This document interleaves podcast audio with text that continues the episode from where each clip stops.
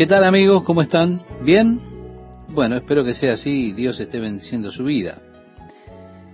Este versículo 5 dice, también se le dio boca que hablaba grandes cosas y blasfemias. Estimado oyente, en la Biblia tenemos diferentes nombres para este anticristo. Se le llama la bestia, en otros pasajes es conocido como el hijo de perdición, también el hombre de pecado. En el libro de Daniel se refiere a él como el pequeño cuerno. Pero, reitero, hay varios nombres en las escrituras para el anticristo. Anticristo es probablemente menos usado que los demás. Solo Juan utiliza este título o ese nombre solo una vez en su primera carta, pero este es el título que parece ir mejor o el que mejor lo identifica porque él estará contra Jesucristo y poniéndose en lugar de él, opuesto a todo lo que es recto, puro, santo. Él hablará blasfemias viles en contra del Señor. Aquí lo encontramos hablando grandezas y blasfemias. Continúa diciendo, y se le dio autoridad para actuar cuarenta y dos meses, vale decir, tres años y medio. En el versículo 6 dice, y abrió su boca en blasfemias contra Dios para blasfemar de su nombre, de su tabernáculo y de los que moran en el cielo. Sí, está blasfemando contra Dios y contra la iglesia, que a esa altura habrá sido raptada, habrá sido llevada para estar con el Señor en el cielo. Volviendo nuevamente a Daniel capítulo 9, se nos dice que Él hará un pacto con la nación de Israel por un periodo de siete años. Así dice, y por otra semana confirmará el pacto con muchos. A la mitad de la semana hará cesar el sacrificio y la ofrenda. Después, con la muchedumbre de las abominaciones vendrá el desolador, hasta que venga la consumación y lo que está determinado se derrame sobre el desolador. Sí, Él hace que las oraciones diarias y los sacrificios se detengan.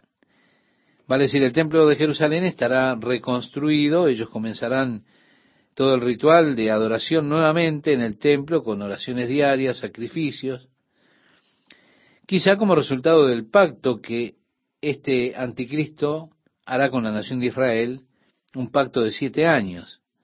Pero a la mitad de estos siete años, él vendrá al templo reconstruido, hará cesar los sacrificios y las oraciones, y allí él profanará en un acto abominable que será lo que llevará a los hombres hacia la gran tribulación, al momento cuando la ira de Dios sea revelada desde el cielo contra todos los hombres impíos que han detenido la verdad de Dios con injusticia.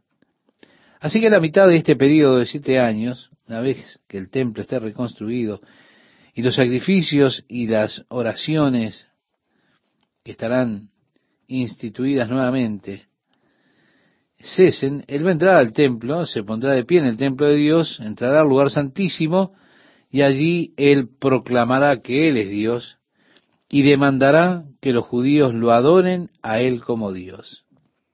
En el versículo 7 dice, y se le permitió hacer guerra contra los santos y vencerlos.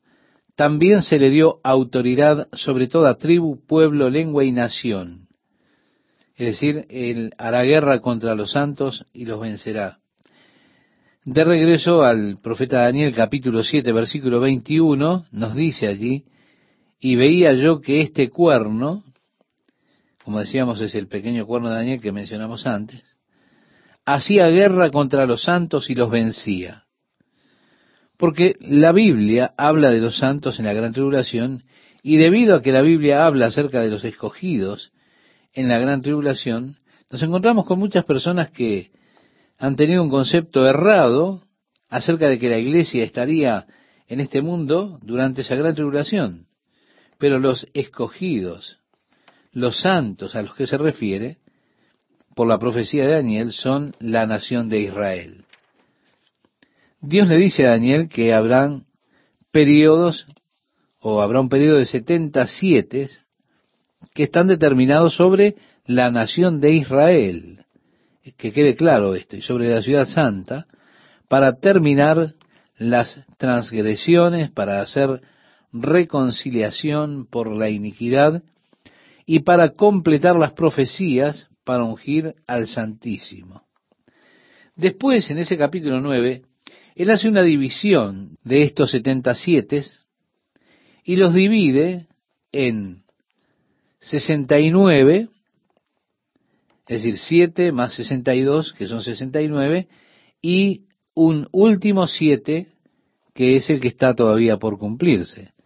Desde el momento en que salga el mandato para restaurar y reconstruir a Jerusalén hasta la venida del Mesías príncipe, habrá 69 siete.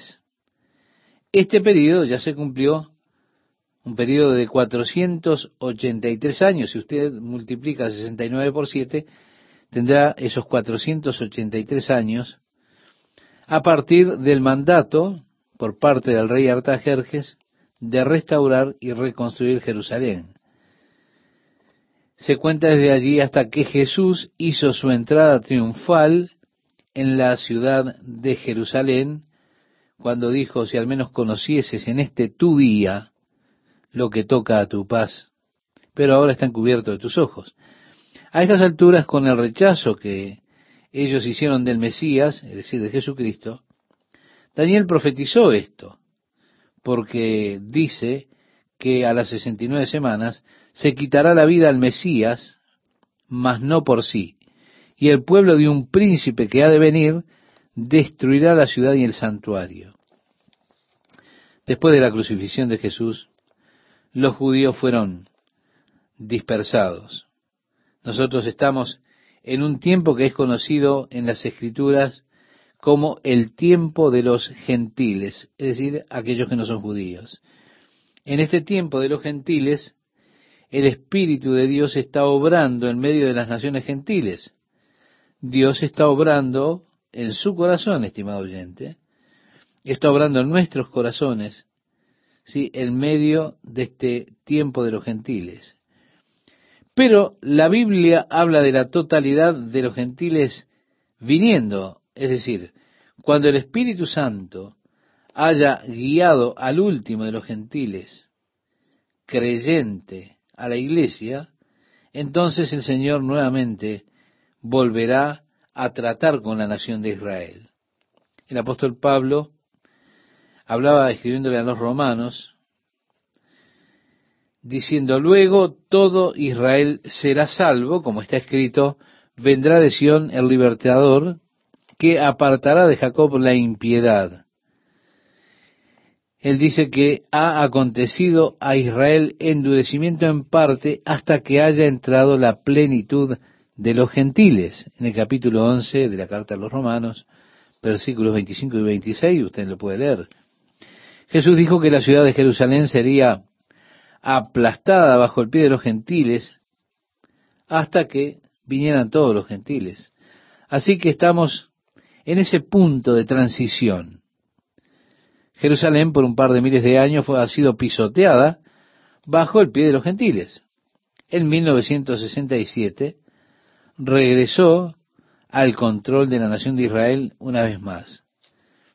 El Señor ha de quitar a la iglesia gentil de este mundo y luego su espíritu nuevamente tratará y comenzará a obrar entre el pueblo judío en esos últimos siete años.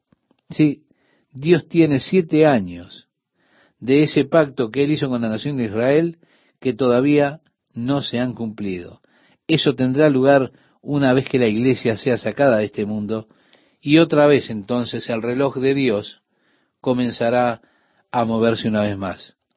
Y allí, o a partir de allí, usted tiene la cuenta regresiva final de siete años una vez que la iglesia sea raptada, sea sacada de este mundo. Bien, el anticristo hará que se detengan los sacrificios diarios y esto terminará o conducirá a la gran tribulación. Él la guerra contra los santos. Los santos no son la iglesia, reitero, son Israel, con quien Dios está tratando nuevamente. Recuerde cuando Jesús estaba en Cesarea de Filipo, con sus discípulos allí, y les preguntó, ¿quién dicen los hombres que es el Hijo del Hombre? Ellos dijeron unos Juan el Bautista, otros Elías y otros Jeremías o alguno de los profetas. Él les dijo, ¿y vosotros? ¿Quién decís que soy? Respondiendo Simón, Pedro dijo, tú eres el Cristo, el Hijo del Dios viviente. Entonces le respondió Jesús, Bienaventurado eres Simón, hijo de Jonás, porque no te lo reveló carne ni sangre, sino mi Padre que está en los cielos. Y yo también te digo, que tú eres Pedro, y sobre esta roca edificaré mi iglesia, y las puertas del Hades no prevalecerán contra ella. Así que el hecho de que el anticristo haga guerra contra los santos y los venza, excluye a la iglesia de ser parte de esos santos. Porque Jesús prometió que las puertas del infierno no pueden prevalecer contra la iglesia de Jesucristo. ¿Se da cuenta? En Apocalipsis capítulo 13, verso 8 dice, y la adoraron todos los moradores de la tierra cuyos nombres no estaban escritos en el libro de la vida del Cordero que fue inmolado desde el principio del mundo. En este mismo libro, en el capítulo 17, verso 8, se nos dice, la bestia que has visto era y no es, y está para subir del abismo e ir a perdición, y los moradores de la tierra, aquellos cuyos nombres no están escritos desde la fundación del mundo en el libro de la vida, se asombrarán viendo la bestia que era y no es y será. ¿Ve cómo se menciona una y otra vez el libro de la vida? Sí, Dios tiene sus libros en el cielo. Uno de ellos es el libro de la vida. Encontramos esto en el Antiguo Testamento, cuando Dios habla con Moisés y le dice que habría de eliminar a aquellas personas del pueblo de Israel debido a la rebelión y a la dureza de sus corazones, su entendimiento, duro entendimiento. Moisés allí intercede por la nación y le dice a Dios que perdones ahora su pecado y si no, ráeme ahora de tu libro que has escrito. Cuando Jesús se dirige en este libro de Apocalipsis a las siete iglesias, en el capítulo 3, cuando escribe al ángel de la iglesia en Sardis, él promete que aquellos que venzan han de morar con él y él no quitará sus nombres del libro de la vida. Ahí está este libro de la vida. Aquí él habla de las personas que son engañadas, cuyos nombres no están en el libro de la vida del Cordero, inmolado desde la fundación del mundo. Una frase que se repite muchas veces, la que está aquí en el versículo 9. Dice, si alguno tiene oído, oiga. Si alguno lleva en cautividad, va en cautividad. Si alguno mata a espada, a espada debe ser muerto. Aquí está la paciencia y la fe de los santos. Después tenemos el segundo personaje, la segunda bestia del capítulo 13. Nos dice el verso 11, después vi otra bestia que subía de la tierra y tenía dos cuernos semejantes a los de un cordero, pero hablaba como dragón. He ahí el falso profeta. Recuerde, usted Jesús en el Sermón del Monte decía, guardaos de los falsos profetas que vienen a vosotros con vestidos de ovejas, pero por dentro son lobos rapaces la advertencia de Jesús acerca de los falsos profetas la tenemos allí. Así que el hecho de que tenga cuernos como un cordero lo hacen parecer inocente, pero él habla como Satanás, como un dragón. Por eso es un falso profeta.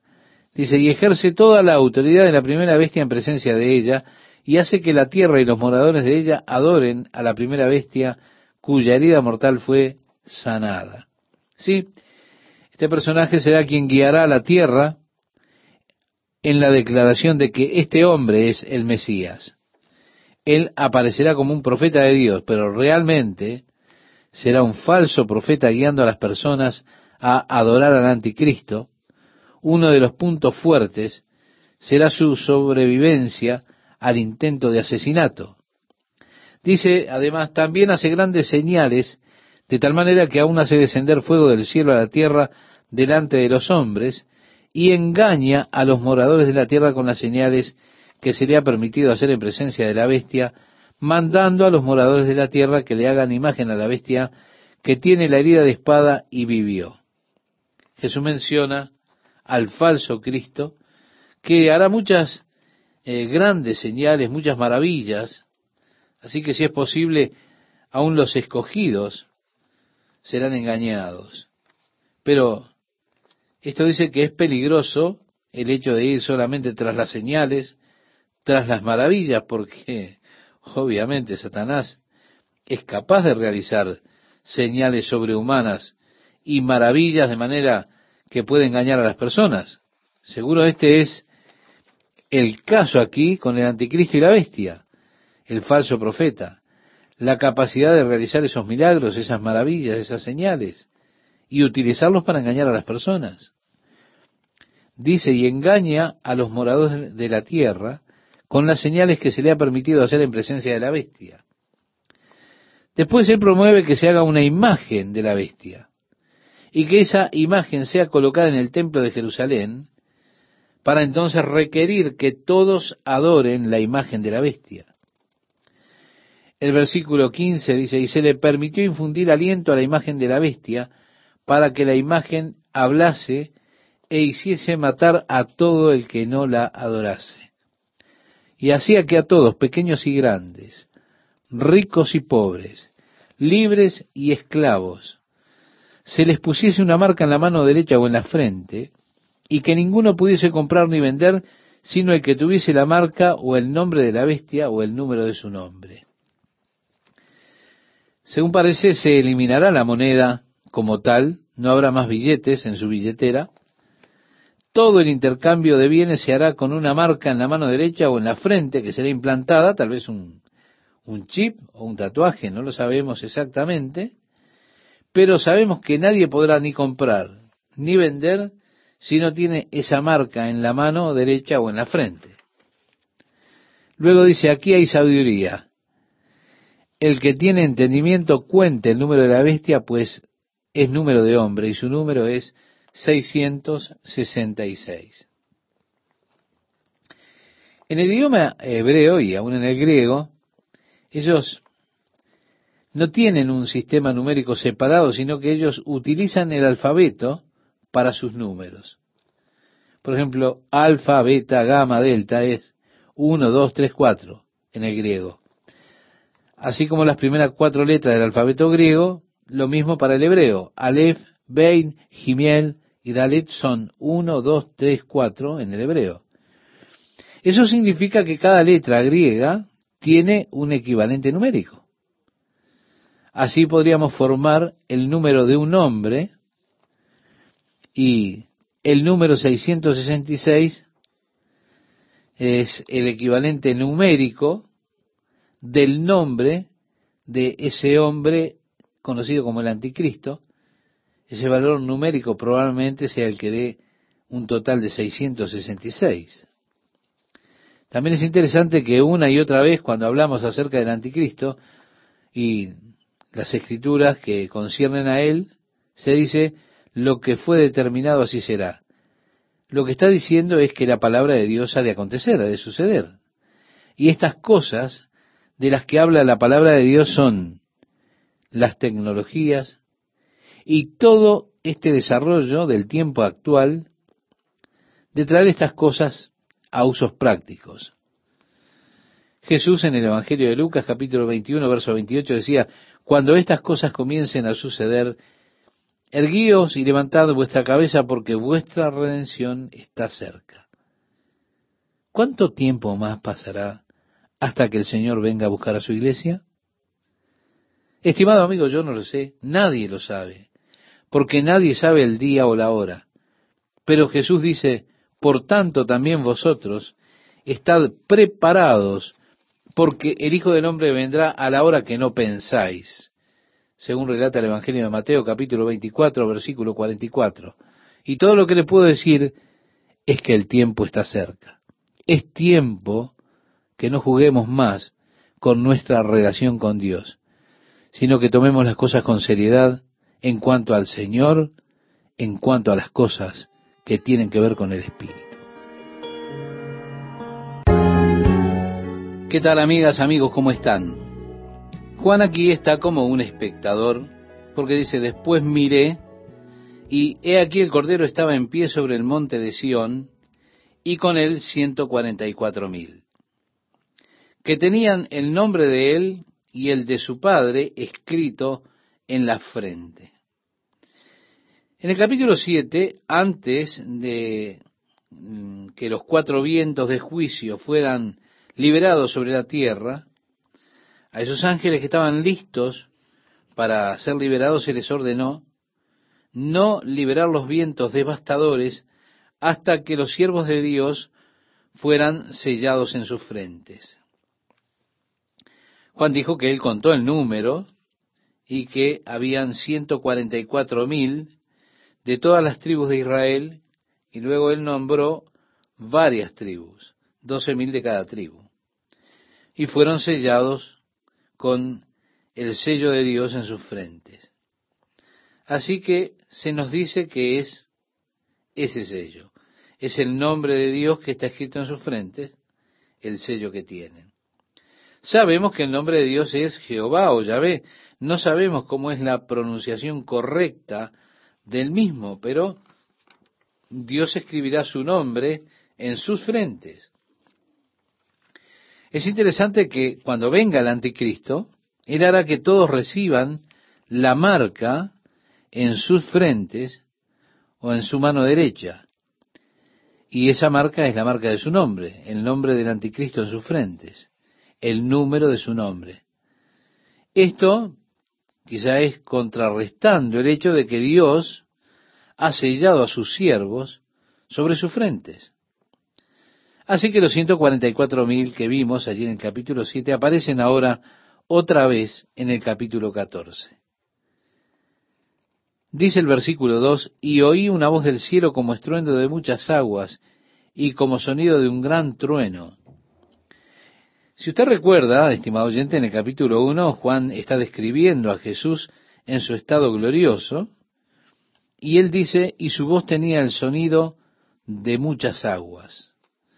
Así que la voz de Jesús es algo que Juan escucha a estas alturas como la voz de un trueno.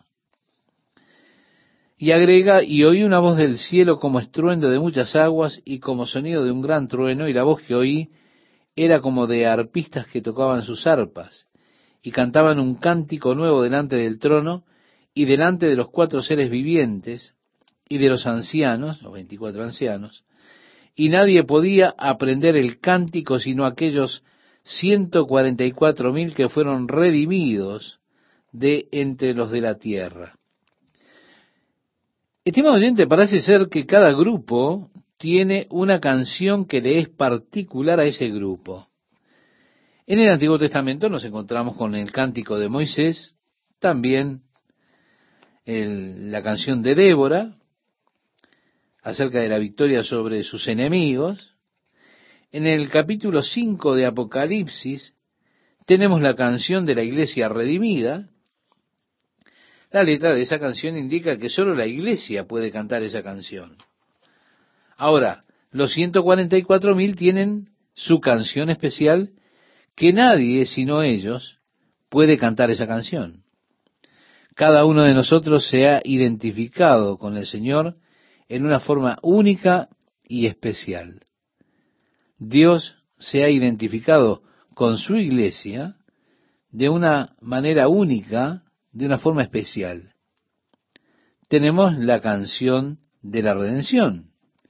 Tenemos la canción de victoria para nuestro Señor que solamente nosotros, los que formamos la iglesia, podemos cantar. Bueno, ahora los 144.000 tienen una relación especial con el Señor, es de ellos, y de ellos es eso de la preservación por medio de la gran tribulación. La iglesia es librada de la gran tribulación. Pero la canción de estos 144.000 tiene que ver con la liberación a través de la gran tribulación.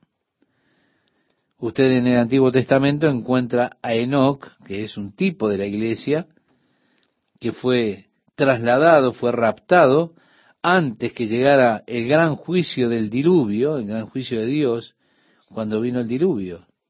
Sin embargo, también encuentra a Noé, que fue salvado en medio del diluvio, en el arca, Dios lo salvó allí.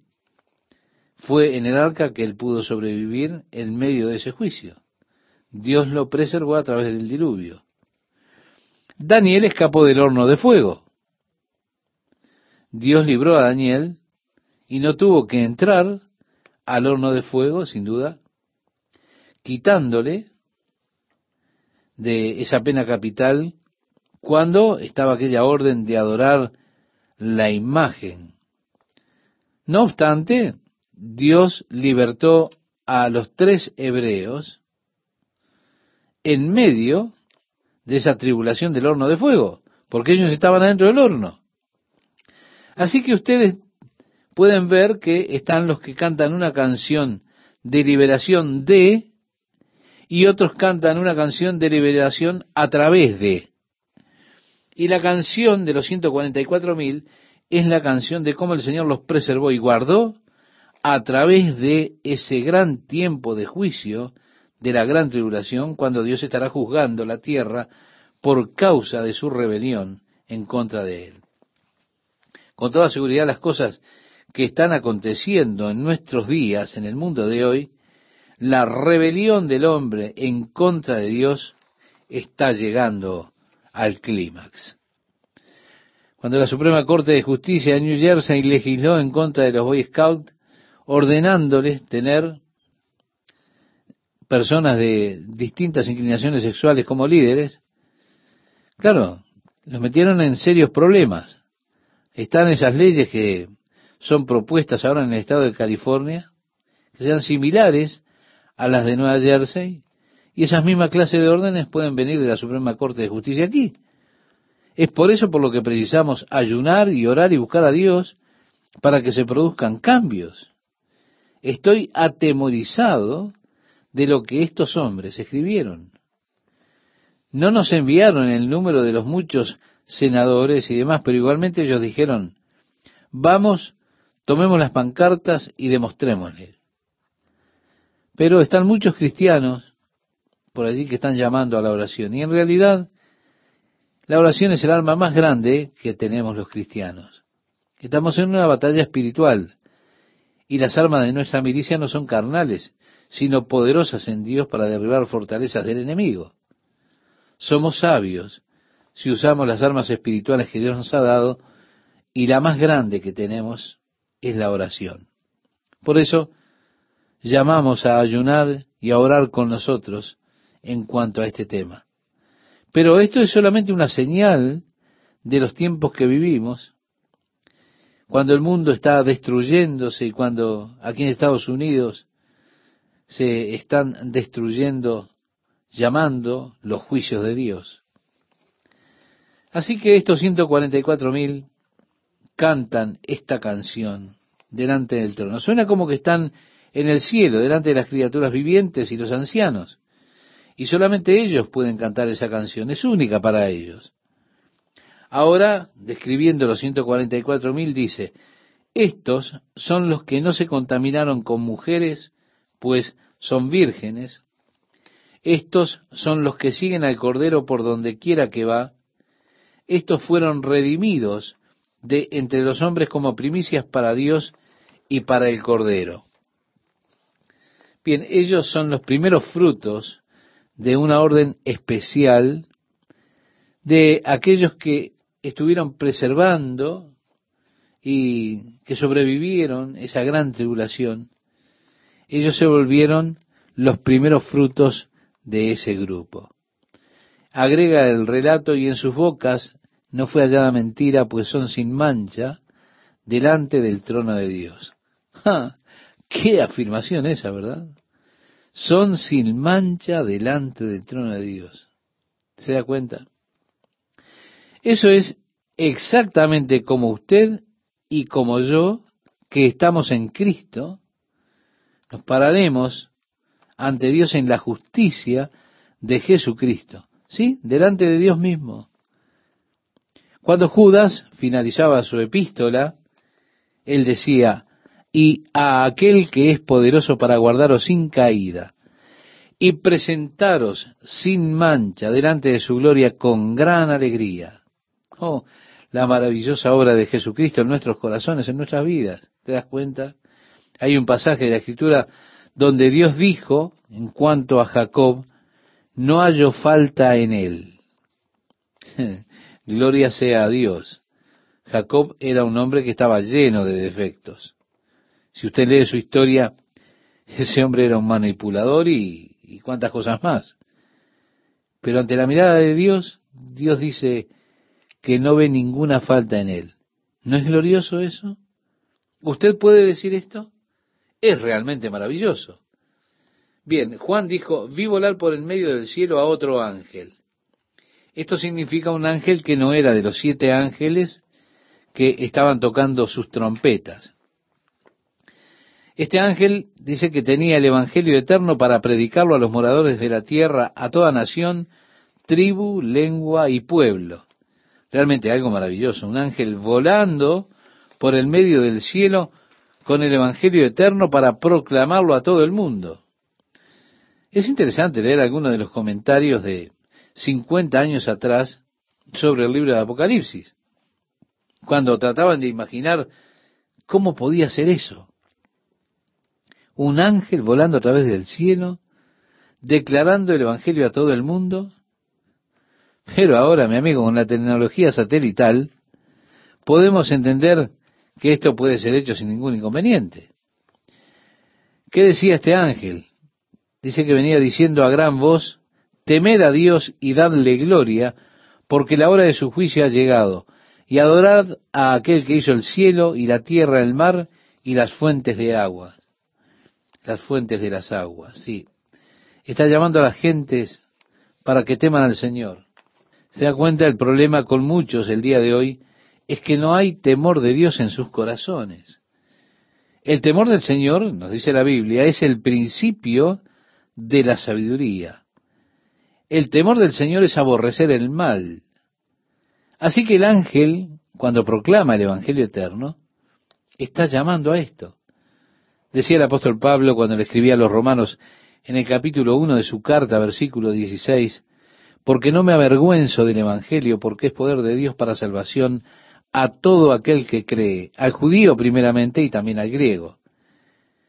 El Evangelio eterno, el cual es apto para salvar las personas de sus pecados, nos dice la historia de Dios enviando a su Hijo a morir por nosotros, que Él resucitó nuevamente para nuestra justificación. El Evangelio eterno será proclamado a cada grupo étnico. Se da cuenta con frecuencia, escuchamos personas que preguntan, pero ¿qué pasa con los aborígenes de África? o en Borneo que nunca han escuchado el nombre de Jesucristo. ¿Dios los va a juzgar de igual modo? Por supuesto, las escrituras son muy claras hablando en cuanto a que ellos serán juzgados por un estándar diferente del de aquellos que han escuchado el Evangelio y lo han rechazado. Pero aquí nos dice que el Evangelio que llevará este ángel será llevado a todo el mundo, a toda tribu, a toda lengua, a todo pueblo. Jesús dijo que el Evangelio sería predicado como testimonio a todo el mundo y luego vendría el fin. Aquí es donde el Evangelio está siendo predicado a todo el mundo, por este ángel. Se da cuenta, con frecuencia tomamos eso como un desafío para nuestras misiones, pero en realidad la iglesia ha fracasado mucho. La mayoría de las iglesias están echando para atrás sus programas misioneros, los están recortando. Pero Dios verá que todo hombre tenga la oportunidad de escuchar el Evangelio durante ese gran periodo. Se les dice que teman a Dios, que le den la gloria a Él, porque la hora de su juicio ha llegado. Adórenle a Él. El verso 8 dice, otro ángel le siguió diciendo, ha caído, ha caído Babilonia, la gran ciudad, porque ha hecho beber a todas las naciones del vino del furor de su fornicación. Babilonia representa en la Biblia a los falsos sistemas religiosos. Allí es donde al parecer los falsos sistemas religiosos nacieron. Usted puede decir, ahí está la historia de Semiramis, su hijo Tamuz, que luego se volvió su esposo, la adoración de la mujer Semiramis, la madre con su hijo. Esto parece ser el corazón de la rebelión contra Dios de un falso sistema religioso. Está viniendo ahora para juicio. Cuando entremos al capítulo 17 y 18, estaremos leyendo acerca del juicio sobre Babilonia, especialmente en el capítulo 18. Y donde sea que los falsos sistemas religiosos y falsos sistemas comerciales estén centrados, vendrán a juicio en los capítulos 17 y 18. Pero aquí está este pronunciamiento, Babilonia ha caído, ha caído. Esto era el corazón, era la fuente de todo lo espiritual. Bien, las escrituras llaman a eso fornicación. Claro, en un sentido espiritual. La fornicación se postra, adora otra cosa que la verdad, otro Dios que el Dios viviente. El Evangelio ahora es proclamado por el ángel que dice, temed a Dios y dadle gloria, adorad al que hizo el cielo y la tierra, el mar y las fuentes de las aguas. Es decir, nuestra adoración debe estar dirigida a Dios. Pero hay personas que dirigen su adoración a otras cosas, a otros dioses. Y Babilonia precisamente es la fuente de todos los falsos sistemas de adoración. La diosa Astoret es una deidad babilónica. Era la adoración del sexo. Si una persona adora el sexo, es culpable de fornicación espiritual. Nuestra adoración debe ser a Dios. Como hijos de Dios, debemos estar como casados con Dios.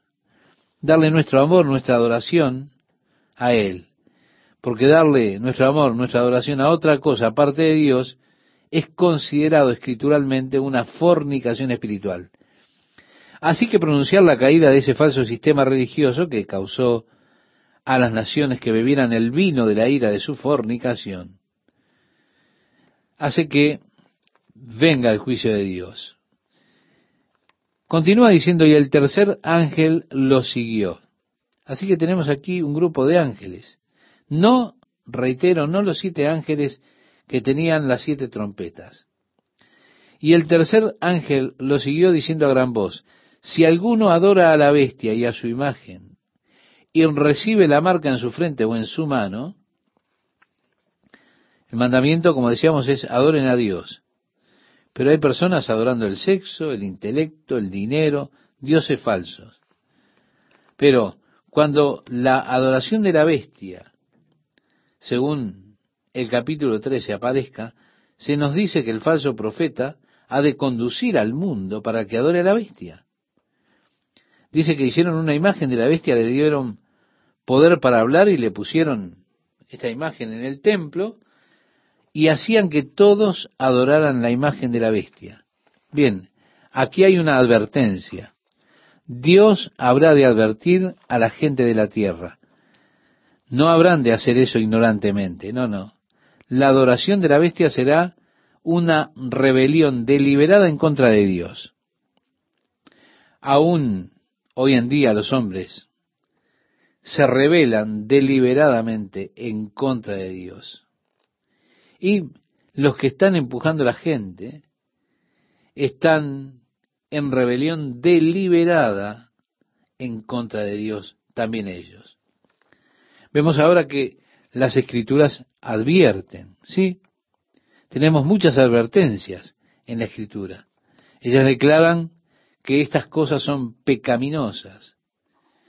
Habla de cosas que son malas, cosas que están a la altura de la rebelión en contra de Dios.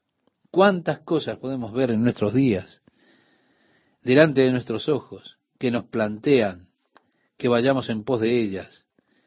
como dioses que se nos presentan. Eso es rebelión contra Dios.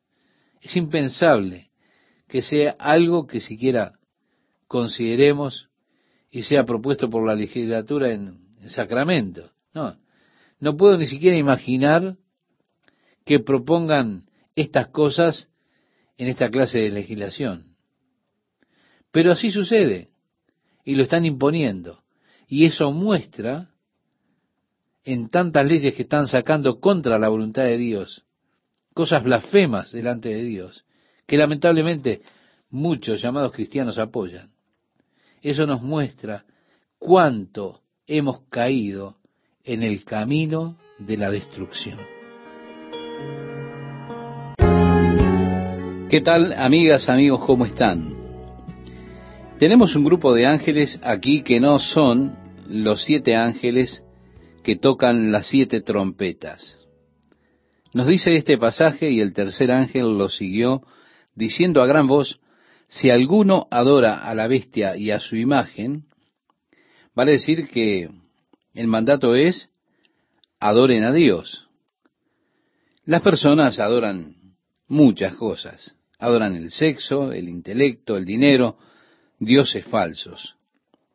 Entonces estará la adoración a la bestia. En el capítulo 13 se nos dice que el falso profeta guía al mundo para que adoren a la bestia. Esto hace que sea hecha una imagen de la bestia. Una imagen que se le dará poder para hablar.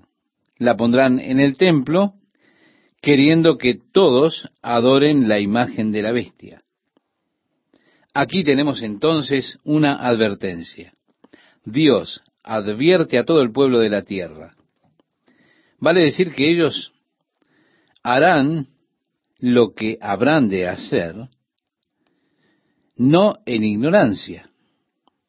La adoración a la bestia ha de ser una rebelión deliberada en contra de Dios. Tal cual los hombres del día de hoy se rebelan deliberadamente contra los mandamientos de Dios. Las escrituras advierten, las escrituras declaran qué cosas son pecado.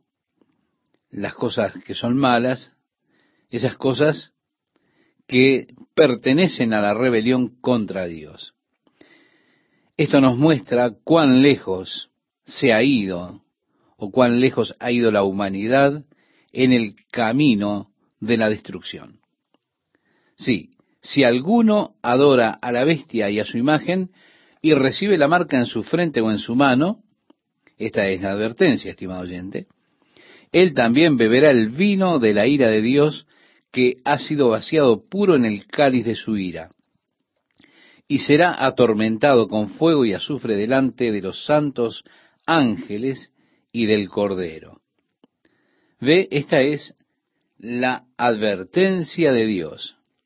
Ya no hay entonces esperanza de redención, no hay esperanza alguna de salvación para los que reciban la marca y adoren la bestia o a su imagen. Vale decir, han firmado su certificado de defunción eterna. Si usted está aquí en este momento, en ese momento que señalamos, y usted entra dentro de ese sistema, ya no hay escapatoria para usted. Es interesante que dice que serán atormentados con fuego y azufre en la presencia de los santos ángeles y en la presencia del Cordero. No se hace mención de que nosotros seamos conscientes del tormento de ellos. Tenemos un pasaje que es muy interesante en las Escrituras, en el libro del profeta Isaías capítulo 65, desde el versículo 17 en adelante, dice allí Dios, mirad, yo creo nuevos cielos y nueva tierra, y las cosas anteriores no serán recordadas. Muchas personas están preocupadas por los miembros de su familia o seres amados que murieron sin haber recibido a Jesucristo como Salvador. Y es una tortura cuando piensan en ellos y piensan que están separados de Dios para siempre. Con frecuencia usted piensa, ¿cómo voy a poder disfrutar del cielo sabiendo que alguien tan amado para mí no está allí. Bueno, esto es una parte que nosotros necesitamos entender. Dios ha de sacar esto de nuestro banco de memoria, por decirlo de alguna manera. Las cosas anteriores no serán recordadas. Todo aquello que traiga dolor o sufrimiento o tortura a nuestra mente será quitado de la mente por Dios y ya no será recordado. También dice ese pasaje de Isaías, más os gozaréis y os alegraréis para siempre en las cosas que yo he creado, porque he aquí que yo traigo a Jerusalén alegría y a su pueblo gozo, y me alegraré con Jerusalén, y me gozaré con mi pueblo, y nunca más se oirán en ella voz de lloro ni voz de clamor. No habrá más allí niño que muera de pocos días, ni viejo que sus días no cumpla, porque el niño morirá de cien años, y el pecador de cien años será maldito. Edificarán casas y morarán en ellas, plantarán viñas y comerán el fruto de ellas. Está hablando de las condiciones de aquella era del reino de Jesucristo en la tierra. No edificarán para que otro habite, ni plantarán para que otro coma, porque según los días de los árboles serán los días de mi pueblo, y mis escogidos disfrutarán la obra de sus manos. No trabajarán en vano, ni darán a luz para maldición, porque son linaje de los benditos de Jehová, y sus descendientes con ellos. Y antes que clamen, responderé yo, mientras aún hablan, yo habré oído el lobo y el cordero serán apacentados juntos, y el león comerá paja como el buey, y el polvo será el alimento de la serpiente. No afligirán, ni harán mal en todo mi santo monte, dijo Jehová.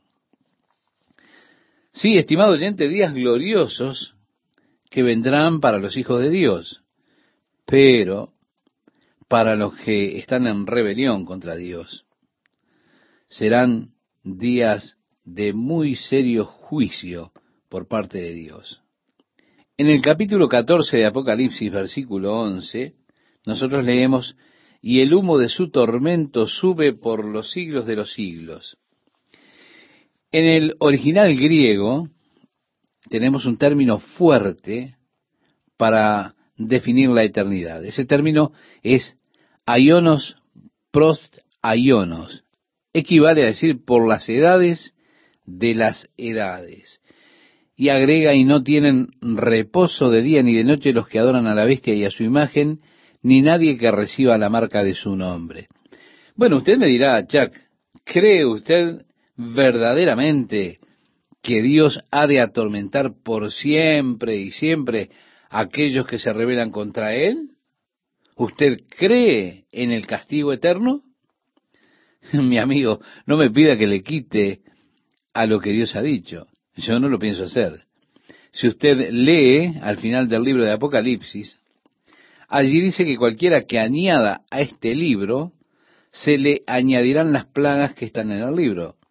Y cualquiera que quita de este libro, su nombre será quitado del libro de la vida. Usted no querrá que eso me acontezca a mí, ¿verdad? Bueno, yo voy a dejar las cosas como están escritas. No intento confundir a nadie con esto.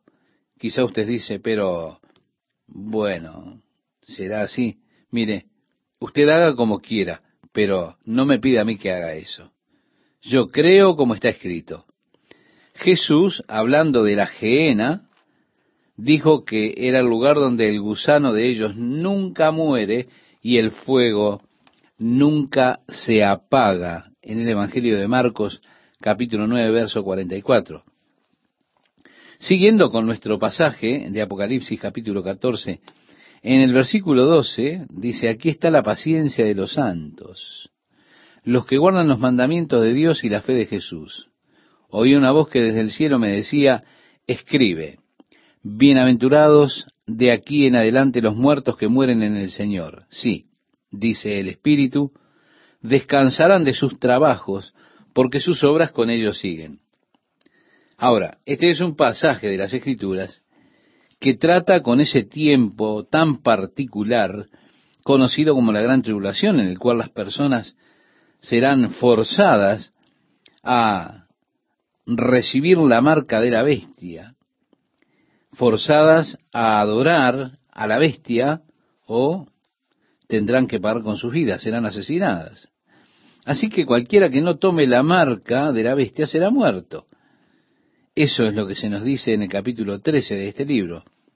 Pero aquí está la paciencia de los santos, aquellos que guardaron los mandamientos de Dios y tienen fe en Jesucristo. Esta voz dice, bendito los que mueren en el Señor. Sí, esa es la bendición de los que en ese tiempo serán mártires en lugar de recibir la marca y adorar a la bestia. Escuchamos acerca de esto muchas veces y especialmente en los funerales muchas veces se cita este pasaje. Bienaventurados los que mueren en el Señor han cesado de sus labores. Pero en realidad esto tiene que ver con ese grupo que estará en la gran tribulación y que bueno, será mejor morir, mejor será eh, ser un mártir que tomar o recibir la marca de la bestia, o adorar a la bestia y a su imagen. Será mejor morir que hacer eso. Pero si se dejan marcar y eligen adorar a la bestia, lo que estará ocurriendo es que estarán sellando eternamente su propio destino. Este grupo de los bienaventurados son los que han cesado de sus trabajos, pero sus obras con ellos siguen. Juan tiene esta visión de la batalla final conocida como la batalla de Armagedón. Y nosotros volveremos a esto eh, un poco más adelante. Tenemos algunos destellos de lo que será esto en este momento, pero Juan nuevamente da como un avance acerca de la batalla de Armagedón.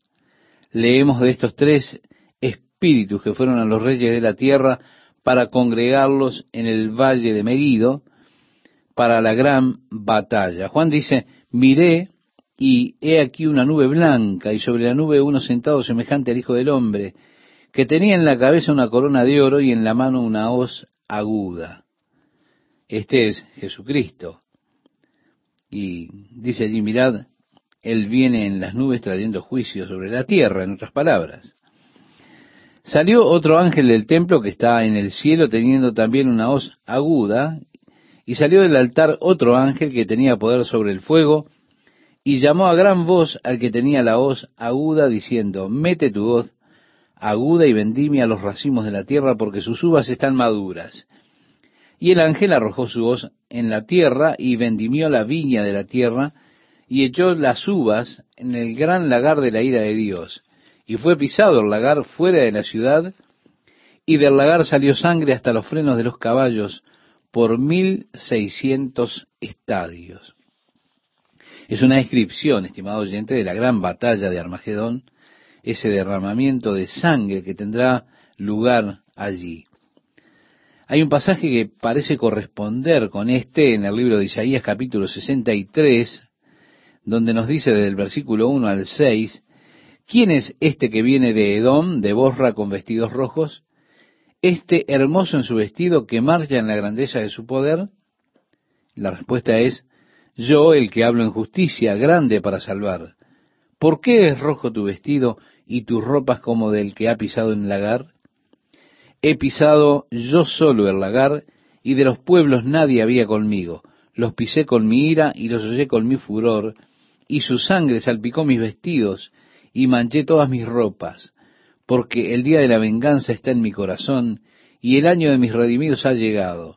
Miré y no había quien ayudara, y me maravillé que no hubiera quien sustentase, y me salvó mi brazo y me sostuvo mi ira, y con mi ira hollé los pueblos, y los embriagué en mi furor y derramé en tierra su sangre. El profeta Isaías está hablando precisamente de este mismo periodo de Apocalipsis 14 que mencionábamos.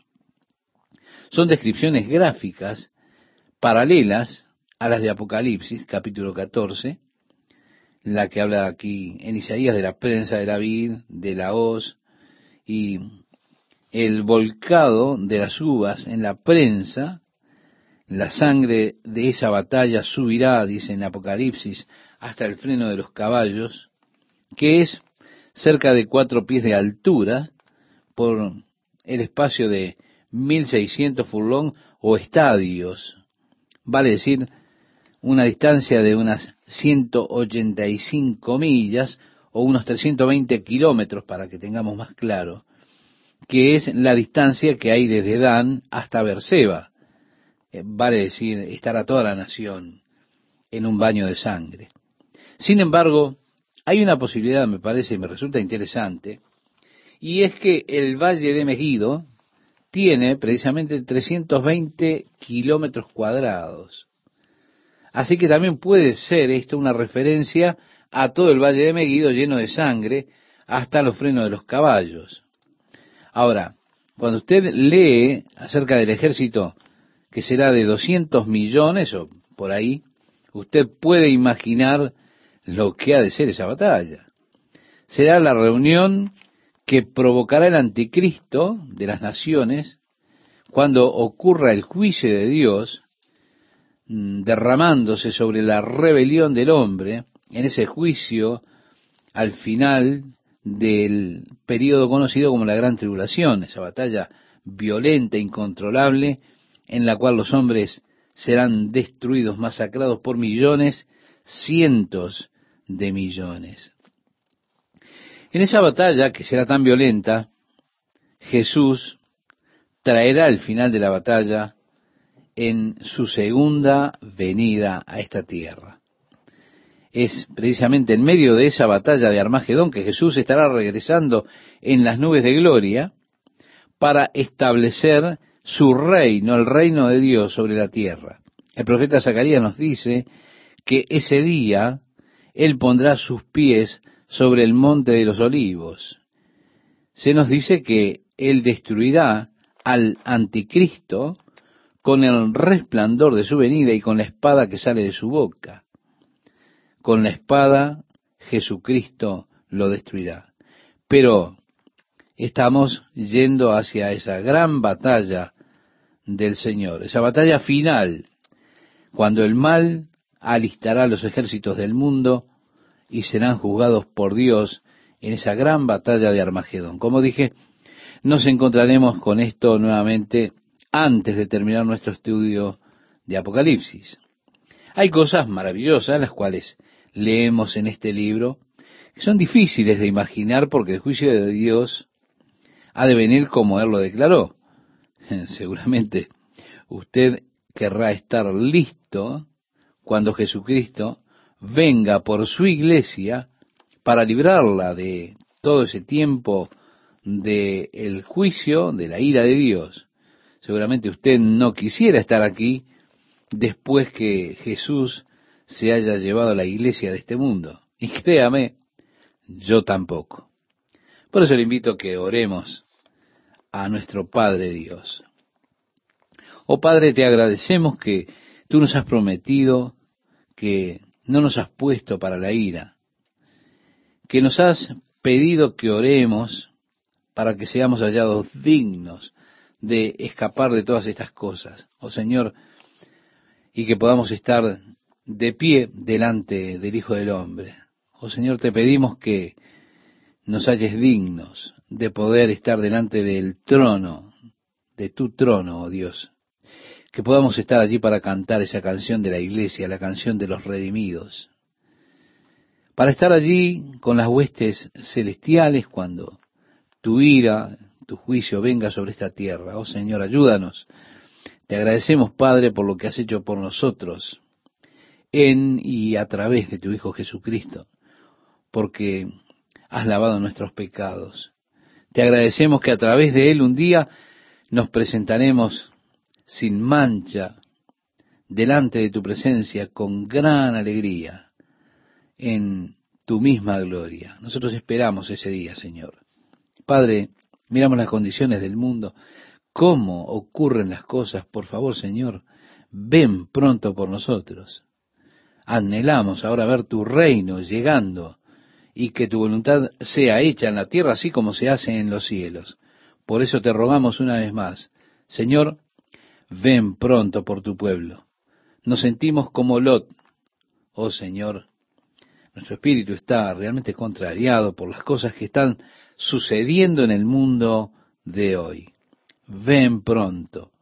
Te lo pedimos en el nombre de Jesús, oh Padre. Amén.